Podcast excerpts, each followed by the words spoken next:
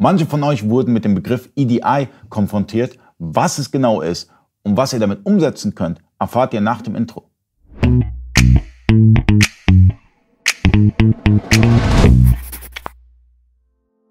Freunde des E-Commerce, mein Name ist Ali Okasi, ich bin Inhaber der E-Commerce Agentur eBakery. Ich bin heute zu Gast bei Vario, spreche ein bisschen mit Hendrik Schneider über verschiedene E-Commerce-Themen und heute geht es um EDI. Was ist EDI?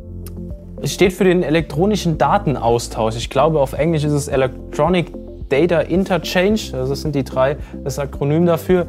Ähm, ja, Im ERP-Umfeld ist es eigentlich sowas, äh, man kann es wirklich sagen, elektronischer Datenaustausch. Das ist, startet bei, bei einem Austausch über die Preise, über Preiskataloge. Äh, das ist dann äh, laut Definition ja das BRICAT-Verfahren, geht dann weiter über Inventory Reports, über DES ADV, über Invoices, die alle elektronisch übermittelt werden. Okay, und ähm, wie kann ich das als Online-Händler nutzen für mein Business? Grundsätzlich ist erstmal die Frage, mit wem äh, man überhaupt Daten austauschen kann. Also es ist immer so, dass man da zwei Stellen für braucht. Äh, wenn ich das schon mal bereitstellen kann, ist das schon mal super. Es ist bei uns einfach ein Modul, was man sich mit dazu nehmen kann. Ähm, und dann brauche ich im Prinzip auch die Gegenstelle noch. Also in der Regel wird es viel im B2B-Umfeld oder wenn man mit großen Konzernen zu tun hat, wenn äh, man die beliefert, dann erwarten die oft äh, im Prinzip genau diese Protokolle. In der Regel wird man mit einem Edifact gearbeitet.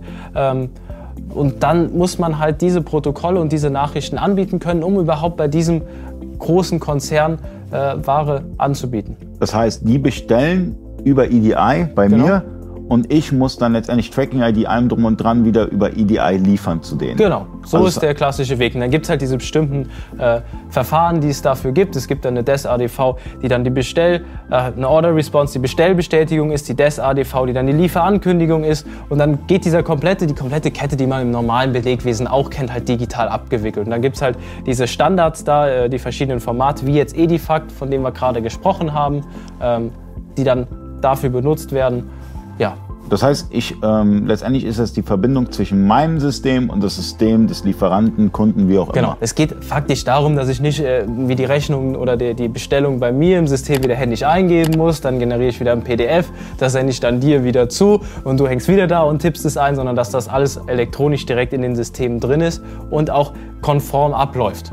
Okay, und das äh, supportet ihr komplett? Genau, also wir arbeiten da mit einem Anbieter zusammen, das nennt sich Ecosio. Ähm, das ist im Prinzip sozusagen äh, die Schnittstelle davon. Das ist ein EDI-Dienstleister, den man braucht, der der Mittler ist und wir äh, können uns einfach andocken an diesen und der kümmert sich dann um diese ganze Verteilung an die äh, verschiedenen, ja, ich nenne es mal Partnerunternehmen, weil der eine Partner will das in diesem Format haben, der nächste in diesem. Also man kann da nicht sagen, dass das gleich ist. Das Gute ist, wir können es in dem gleichen Format immer rausgeben und wieder reinbekommen. Das haben wir mit denen so abgestimmt mit dem Partnerunternehmen und dadurch entstehen zumindest auf der einen Seite schon mal wenig Kosten äh, für den Händler. Falls ihr Anforderungen habt, wo ihr dieses Modul benötigt, ähm, kontaktiert einfach Vario, die unterstützen euch da komplett. Ihr könnt uns auch anfragen oder auch in den Kommentaren reinschreiben.